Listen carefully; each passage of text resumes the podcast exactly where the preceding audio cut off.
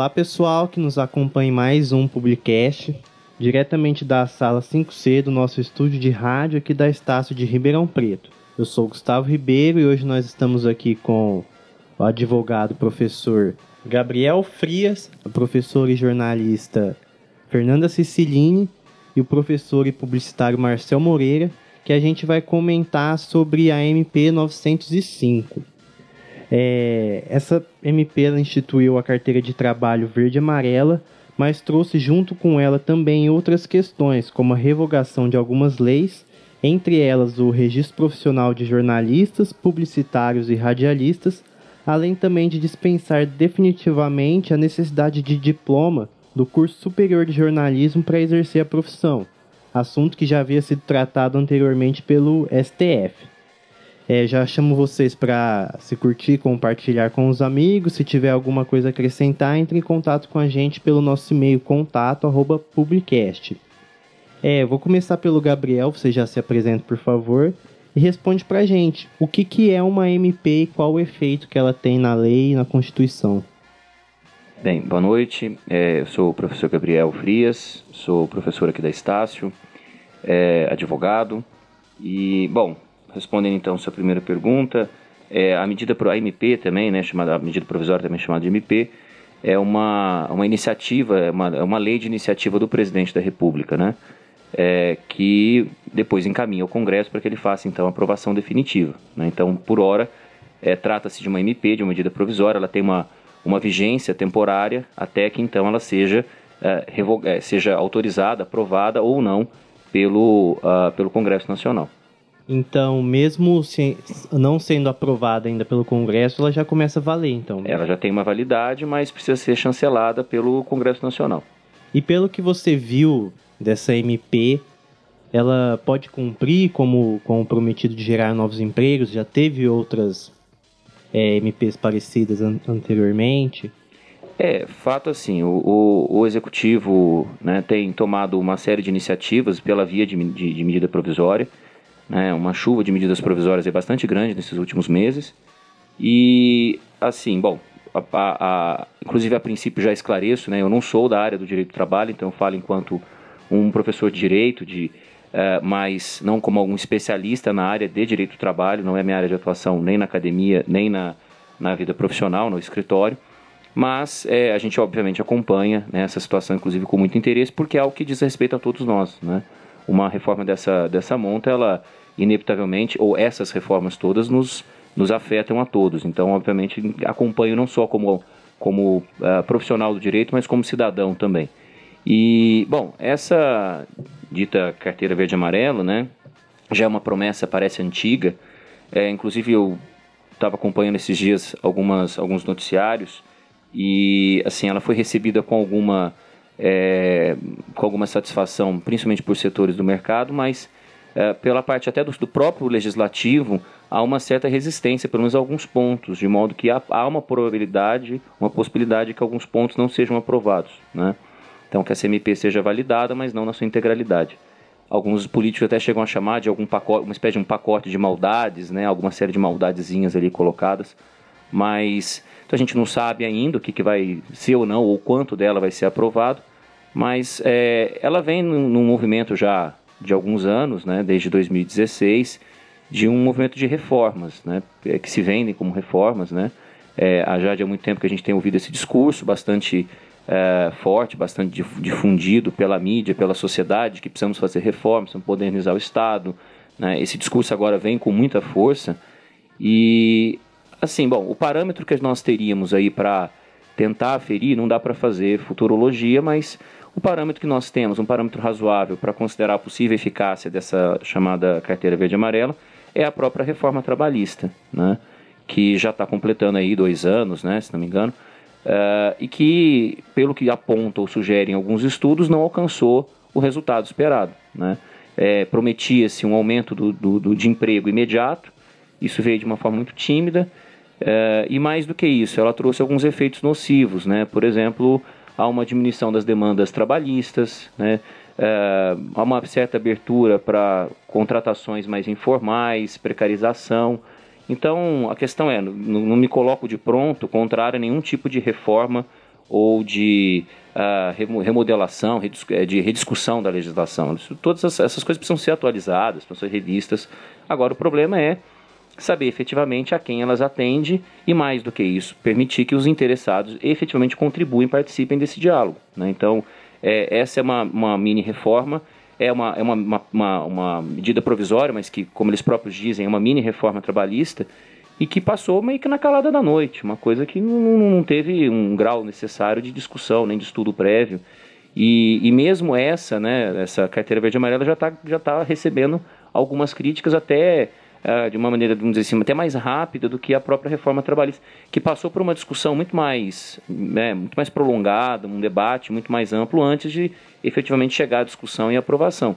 Então, com relação a essa medida provisória, se eu posso tentar pelo menos fazer alguns apontamentos gerais, ela visa a além dessas mudanças específicas que você falou com relação à regulamentação da profissão do jornalista, né, é, ela viabiliza a contratação é, de jovens né, em, em primeiro emprego. Né, é, e acho que o grande ponto questionável e um pouco criticável é uh, que justamente numa fase em que o jovem tem uma é, assim, ela, ela há um quê de sedutor nesse projeto, né, que é o de viabilizar a contratação de jovens, que de fato são os que mais têm dificuldade para se inserir no mercado de trabalho, são os que acabaram de sair, muitas vezes não estão ainda plenamente qualificados. Só que ao mesmo tempo acho que ela faz uma opção um pouco equivocada, ao meu ver, né, que é pela, pela, pela diminuição da proteção a esses tra jovens trabalhadores. Né. Acho que, uh, e é que eu brinco sempre, né, a gente fala de é, modernização, é, reformas são coisas muito sedutoras. Tudo que se vende nessa, nesse chavão, as pessoas tendem a aderir de uma maneira muito, às até automática, meio acrítica, né? Quem não quer reformar, quem não quer modernizar. Mas é que eu digo, nada mais moderno do que direitos. Né? Voltar para parâmetros é, é, de, uh, de baixa regulamentação, isso é bastante arcaico, ao meu ver. Né? Falta de direitos é que é uma coisa arcaica, e não, a, não a, a garantia deles. Então, Acho que o ponto ali questionável é, poderia se discutir essa questão de uma facilitação de contratação de jovens por outras vias que não a diminuição, a flexibilização de certos direitos, inclusive tributando, né? É, o fundo de garantia, é, acho que o próprio salário, o, o, o auxílio-desemprego, né? O seguro-desemprego também vai ser tributado. Então, isso, ou seja, são pessoas que realmente mais precisam disso. E fora que há ainda um outro risco possível que é da diminuição de contratação de profissionais já com certa idade privilegiando esses, esses profissionais jovens é, por uma questão de viabilidade econômica, pura e simples. Né? Então, tem que. Acho que assim, vai, vai levar um certo tempo até a gente ponderar se vai causar os efeitos ou não. Eu, da minha, do meu ponto de vista um pouco leigo, acho que não deve atingir esses resultados de maneira tão imediata, ou se, se os alcançar, vai ter alguns, alguns efeitos colaterais bastante indesejados. E professora Fernanda, na sua época de estudante, você passou pela decisão do STF que decidiu que o jornalismo não precisaria mais de diploma para exercer a profissão. E agora você vai passar como docente pela não necessidade de regularização da profissão também junto aos órgãos trabalhistas. Fala como foi para você naquela época de estudante, como recebeu isso e como você recebe agora do outro lado. Olá, pessoal. É, obrigada pela oportunidade de estar aqui falando de dois momentos muito distintos, se a gente é, puder falar assim, é, como profissional. É, na época, a gente recebeu com certo espanto, é, com temor mesmo, exatamente por esses aspectos que o, que o professor Gabriel comentou com a gente. Questão de precarização, questão de oportunização de pessoas não qualificadas, mal intencionadas, é, para estar tá atuando numa área que é muito importante, é, como a comunicação e, sobretudo, à frente das câmeras ou por trás das palavras no jornal e nos conteúdos que a gente lê.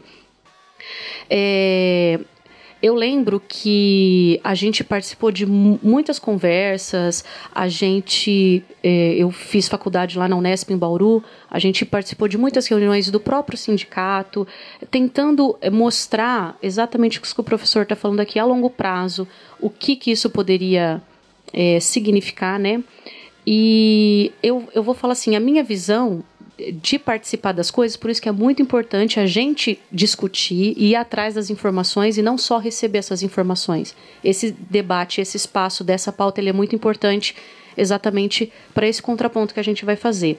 Eu tinha uma visão muito clara de que as empresas elas sabem que iriam perder é, com um profissional mal qualificado. E a gente está vendo alguns reflexos dessa época nesse processo que a gente viveu. É, e a gente achava fundamental, o grupo se formou e tal, não houve queda que eu acompanhei dois anos depois. É, como é que chama quando você faz a opção candidato vaga, né? É, as empresas elas continuaram é, a exigir o diploma de formação, as mais sérias, sobretudo, né? As mais consolidadas, onde todo mundo quer trabalhar. É, e também, a par, além disso, exigiam um estágio, que na época a gente tinha pouquíssimas oportunidades de estágio, né? Elas começaram a fazer programas de estágio, não começaram a fazer, né? Ampliaram isso, até mesmo para averiguar que tipo de profissional que estava chegando ali. E a gente tinha a opção, se você não fosse jornalista por formação, inclusive quem acessar minhas redes sociais pode ver que em todas elas eu coloco, sou jornalista por formação. É uma coisa que eu defendo, e eu defendo em sala de aula aqui também é, que o espaço acadêmico ele é importante para a gente adquirir conhecimentos, adquirir práticas e principalmente para a gente saber negociar nesses, nesses espaços políticos que a gente vive, que é exatamente esse período que a gente está vivendo agora. Então não dá para a gente ser ingênuo e achar que a gente tem um diploma na mão e que tudo se resolve. Também não é isso. E nessa época também a gente tinha o registro precário. Então, que foi mais ou menos essa perda que a gente teve agora. Além do registro, a perda do, do registro. Você não precisava, é, você tinha que comprovar lá que você trabalhava num órgão e você recebia o MTB, que a gente fala, para poder assinar uma publicação, ser o jornalista responsável por aquilo. Eu lembro que eu me formei, eu tinha meu diploma, ele não tinha, vamos dizer assim, a validade, né? É, e eu tinha um registro precário é, para o meu empregador que me, me deu lá, registrou, carimbou que eu atuava na empresa e tal, minhas funções como jornalista, e eu tinha o meu registro precário. Quando houve a decisão que o registro ele não era mais precário, que as pessoas precisavam dessa regulamentação, que hoje ela já não vai existir mais, é, automaticamente o meu registro ele foi, fui lá validar, evidentemente, de precário para um registro formal. O que eu penso, sem me estender muito a respeito disso, é, eu, como o professor falou, eu acho que algumas regulamentações elas são necessárias até para a gente servir como um balizador do que a gente pode e do que a gente não pode fazer mesmo no nosso campo de atuação profissional. É, e se você tem um registro, você vai ter um órgão competente avaliando situações que são é, pertinentes ou que não são pertinentes à sua área de formação. E com o registro é, e, e, com e, todos esses, é, eu vou dizer barramento, mas não é essa palavra, com toda essa esse olhar mais apurado para o trabalho, eu acho que ele é importante para a gente formar uma categoria mais forte. Acho que é isso que falta um pouco nos, nos, nossos cursos, sobretudo na minha área específica, né? A gente discute direitos muito individuais e não direitos coletivos na nossa área de atuação. Nós não temos um conselho atuante, forte, não temos. Então, acho que todas essas questões nós precisamos, a partir de agora, pensar o que vai ser feito disso, porque hoje nós não precisamos de um diploma, nós não precisamos de um registro. Para onde nós vamos? As empresas vão querer contratar uma pessoa que entregar um currículo que sabe escrever bem? A gente aprende N técnicas aqui. A gente está aprendendo coisas dentro aqui da universidade, da faculdade, é, que são coisas, habilidades adquiridas. A gente não pode passar uma borracha e achar que isso não vai ser importante. Algumas coisas eu acredito que sim, temos o dom, temos a aptidão, por isso que a gente faz opção lá no vestibular pelo X. Quero fazer jornalismo, publicidade, direito e outras coisas. Mas dentro da universidade eu acho que ele é um campo de experimentação muito grande para esse espaço que eu falei, de políticas de relacionamento, inclusive. É, naquela época, então, a minha visão foi um pouco mais tranquila, porque eu fui atrás, eu participei de, de debate. Não estou falando isso aqui porque eu sou sabichona, é porque é importante a gente discutir, para a gente ter calma e saber como atuar e saber defender a sua área de formação. Então, acredito que agora, como o professor falou, é um momento da gente estar tá discutindo essas coisas e da gente, mais uma vez, é, validar e referendar o que nós aprendemos como profissional, como um curso que está aí consolidado há algum, algum tempo já mais de 40 anos, ou 60 anos. Então a gente tem que sim parar e conversar a respeito disso, porque hoje nós não temos então uma fiscalização, vamos dizer assim, do ponto de vista empregatício a respeito da, da nossa área. E Marcel, você como professor é, deve ter ficado sabendo que a publicidade também foi desregulamentada. E a sua profissão é conhecida por ter muitos sobrinhos e primos que mexem no Photoshop. Como você enxerga que vai ficar isso agora? Engraçado, né? Falar dos sobrinhos, né? Que sabe mexer no computador, né? É, pessoal, professor Marcel Moreira, é, eu vejo com bons olhos até algumas mudanças, mas a gente não pode generalizar. É importante. Na minha área, e mais específico, pessoal de criação, é muito comum isso. Até a, o, o jovem que está entrando agora na agência, ou mesmo o empregado, fica pouco tempo na agência. Né? Ele costuma pular de uma agência para outra, nesse mais ou menos nesse período, um ano, dois anos. Então ele vai lá e aí ele passa para uma outra agência. Às vezes ele até, se ele tiver lá um, um, PJ, se ele for uma pessoa jurídica, uma empresa aberta, ele é contratado por PJ. Então isso é bem comum e corriqueiro em agência de publicidade, mais específico na, no setor de criação. Né? Não sei como que funciona aí no, no caso de mídia ou atendimento. Tá? É, é interessante é, comentar aqui também, em 2009 eu estava na faculdade no segundo ano e meus colegas é, jornalistas é, tinha acontecido a mesma coisa. Né? Tinha caído para jornalismo, não, não, era obrigatório o diploma. É, a discussão veio aí, a gente falou muito sobre o assunto. E eu lembro muito bem na época, e quando eu estava lendo sobre essa matéria de agora, é, que lá fala que são para alguns, alguns cargos, para alguns momentos, é, provavelmente, não sei, vou confirmar, mas provavelmente para aqueles que, por exemplo, são radialistas, são aqueles senhores que já trabalham no meio, ou no rádio, ou ali mesmo no setor de jornalismo, e que já está lá há muito tempo, não tem diploma e precisa trabalhar, né? Vamos dizer aí que ele já tem um tempo de, de casa e, e o, o, diploma para ele agora, para estudar, não, não, é, não é viável. O pessoal de, de PP, né, de publicidade, também. Tem muita gente que trabalha lá na arte final, né, que já tem uma certa idade e não, não vai precisar desse diploma. Só que cada caso é um caso. Eu acho que vale muito a pena acompanhar esse, esse assunto daqui adiante. Eu acho que o Congresso vai amarrar algumas pontas, né? E se não tiver legal, é, não vai deixar passar né? Mas que a gente consiga aí para que fique bom para todos os, o, tanto o pessoal mais novo, né, quanto também o pessoal que já está na área. É, só queria fazer um pequeno adendo, é, porque a professora Fernanda falou até da questão do, dos, dos, estagiários, dos, dos, dos, jovens ainda em idade, ainda em formação, né? É, e até aproveito para compartilhar uma experiência, eu que sou coordenador de núcleo de prática jurídica aqui da Estácio, então, acompanho os estágios dos, dos, dos, estágios dos alunos, né?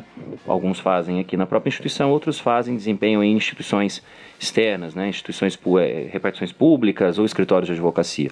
E o que se nota é uma tendência, por exemplo, já nessa fase, a contratação de estagiários como forma de substituição à contratação de profissionais com carteira assinada.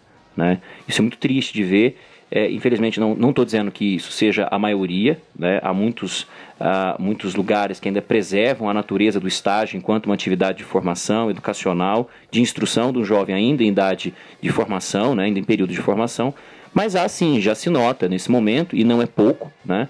Há uma quantidade muito grande de, de empresas, de escritórios que se valem da contratação de estagiários, né, de um contrato, de um vínculo é, em tese mais é, é, afrouxado. Com, afrouxado, com menor proteção, embora haja proteção, sim, também a, a figura do estagiário, a legislação trabalhista, é, mais é, é, travestido de uma relação de estágio que se tem, na verdade, uma relação de trabalho.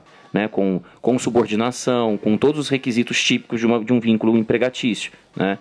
E, e, muitos, inclusive, ficam diante daquela escolha, um pouco escolha de Sofia. Pera lá, bom, é melhor eu aceitar porque eu é isso ou eu fico sem um estágio, né?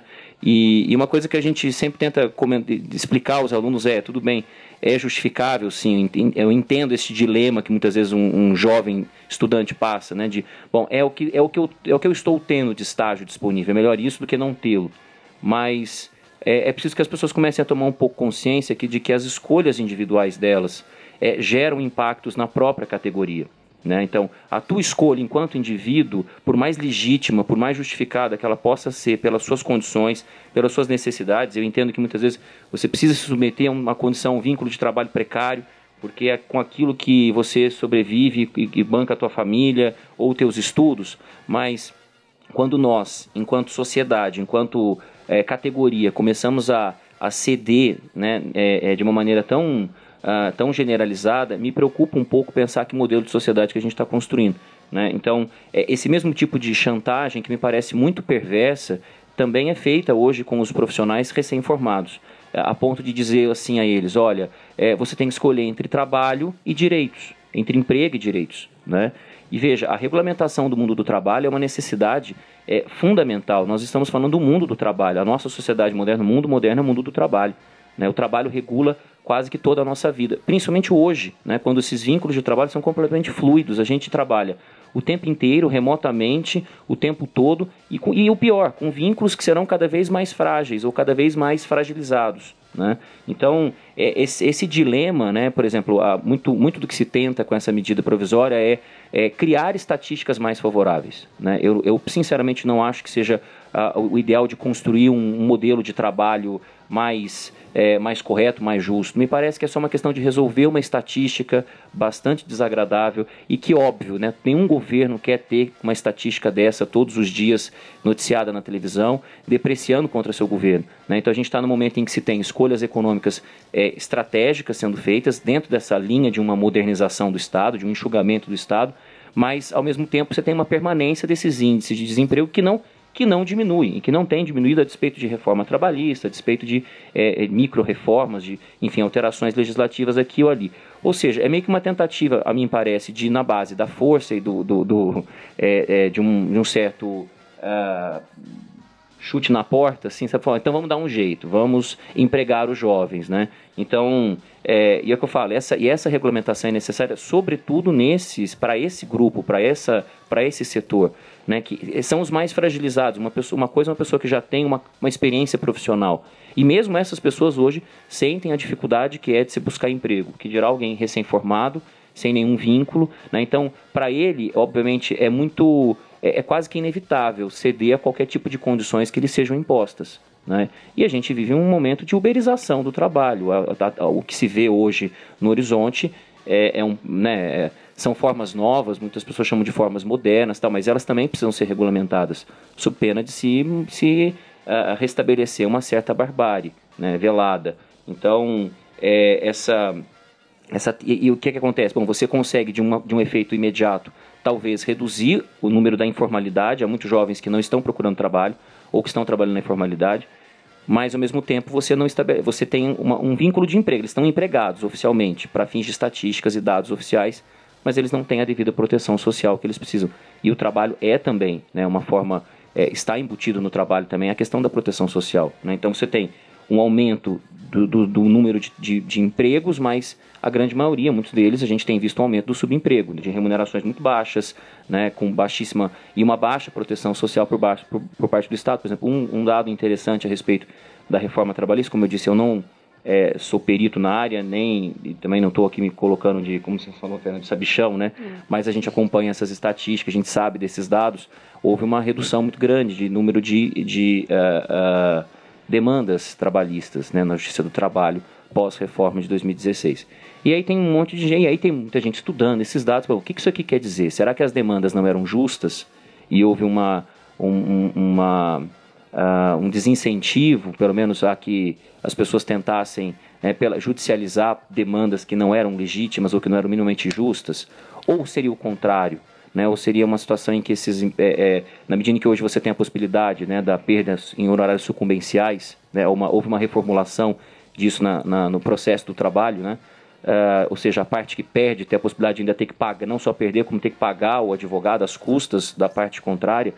Então, há muita gente que avalia por um outro lado, dizendo, olha, não, na verdade o que nós temos é, não é uma redução de, de é, litígios, é uma redução de processos, porque os litígios continuam existindo, né? as, as violações de direitos continuam existindo, o que não há mais, é, o que há é uma, um desincentivo a que as pessoas recorram ao judiciário como forma de resolver seus, seus, é, é, suas questões trabalhistas, né? E aí você fica pensando, por exemplo, acho que há maneiras de se criar incentivos para a contratação de jovens que talvez passe por incentivos fiscais à empresa, não pela retirada talvez de é, ou tributação, né? Então assim, acho que essas coisas precisam ser discutidas. Eu não, não, em momento algum, digo que sou contrário a qualquer tipo de discussão. E acho que o ambiente democrático pressupõe isso, debate, discussão, divergência, dentro de parâmetros e balizas né, é, é, civilizadas, argumentos sérios. E há bons argumentos de, de, todos os lados, mas a questão é isso, precisa ser feito de uma maneira um pouco mais é, é, um pouco mais debatida mesmo com a sociedade, né? Então, e esses grupos de jovens que estão que serão os mais afetados por essa carteira verde amarelo, talvez sejam os que estão sendo menos sendo menos sendo ouvidos, né? Até porque muitos estão naquela situação de imediato desespero. Né? Então, você deixa a pessoa numa situação de desespero, oferece a ela qualquer coisa, né? deixa ela faminta e diz: Ó, oh, o que tem, é isso aqui, é melhor isso do que não ter trabalho. Né? Se você não quiser, tem uma fila que é enorme de pessoas interessadas. Então, um tipo de, de, A gente tem que ver até que ponto também isso não vai servir para um certo tipo de chantagem, né? de mecanismo de chantagem de, e de, de coação né? a esses jovens que, como eu falei, ao meu ver, acho que são a parcela mais. É, acho que temos duas parcelas aí mais vulneráveis do, do, do, do, do uh, da, dos, dentro da classe trabalhadora, que são os que estão iniciando e os que já estão numa certa idade, né? que são aqueles que vivem o medo contrário, de perder seu trabalho e não ter como se reinserir. Né? Então, assim, flexibilizar, tirar a regulamentação, não sei se. Bom, é preciso discutir essas, esses parâmetros, essas balizas, mas eu não acho que uma retirada tão grande assim da proteção social, da tutela do Estado sobre o trabalho, que é uma questão central e crucial do nosso tempo, da nossa sociedade, eu vejo, pelo menos, tendo a ver com um certo, um certo, uma certa desconfiança, pelo menos. Legal. É, eu acho que é muito importante, a gente ouve alguns alunos nossos é, com medo, né, perguntando pra gente como vai ficar e tudo mais. Todo mundo tem que acompanhar, eu acho que tem que debater mesmo, é, ficar por dentro do assunto, mas de forma alguma não parar de estudar, né? Porque dá a impressão que eles ah, agora não precisa mais de diploma, por que, que eu estou aqui na faculdade estudando? E pelo uhum. contrário, né? O, o, mercado exige, você precisa, além do que tem de tudo aqui, né? E o network, aprender cada vez mais coisas, coisas a mais, mais experiência. Então também tem isso, tem essa questão. Bom, foi muito esclarecedor até agora. Alguém tem mais alguma coisa para acrescentar? Não, tô achando ótimo, inclusive. é, eu não tenho mais nenhuma dúvida. Minha última pergunta era justamente sobre regulamentação e tal. Ele deixou bem explicado na, na última fala dele. O último recado. Agora a gente está também no Apple Podcasts. Acabou, Olha, é verdade. A nossa lista acabou de entrar no ar, então também o pessoal que tem iPhone né, e afins podem um estar acompanhando aí. a nossa lista. A gente finaliza por aqui. Querem deixar contatos, alguma coisa, redes sociais? Oi, ó, sou professora aqui na Estácio, aqui em Ribeirão Preto, Fernanda Sebraga, Instagram preferencialmente, mas depois por lá vocês me acham nas outras redes. É, também, bom, sou professor aqui da Estácio, Gabriel Frias, acho que, é, seguindo a linha da Fernanda, que acho que o Instagram hoje tem sido mais, mais dinâmico, mais rápido, né, para o contato. Famoso arroba, né, arroba Marcel Moreira, Boa, e aí você vai encontrando os outros. Muito obrigado, se você gostou, comente lá nas redes sociais, curte e compartilhe com seus amigos. O nosso e-mail para qualquer sugestão ou dúvida, quiser acrescentar, conversa contato arroba publicast.com.br e a gente vai ficando por aqui.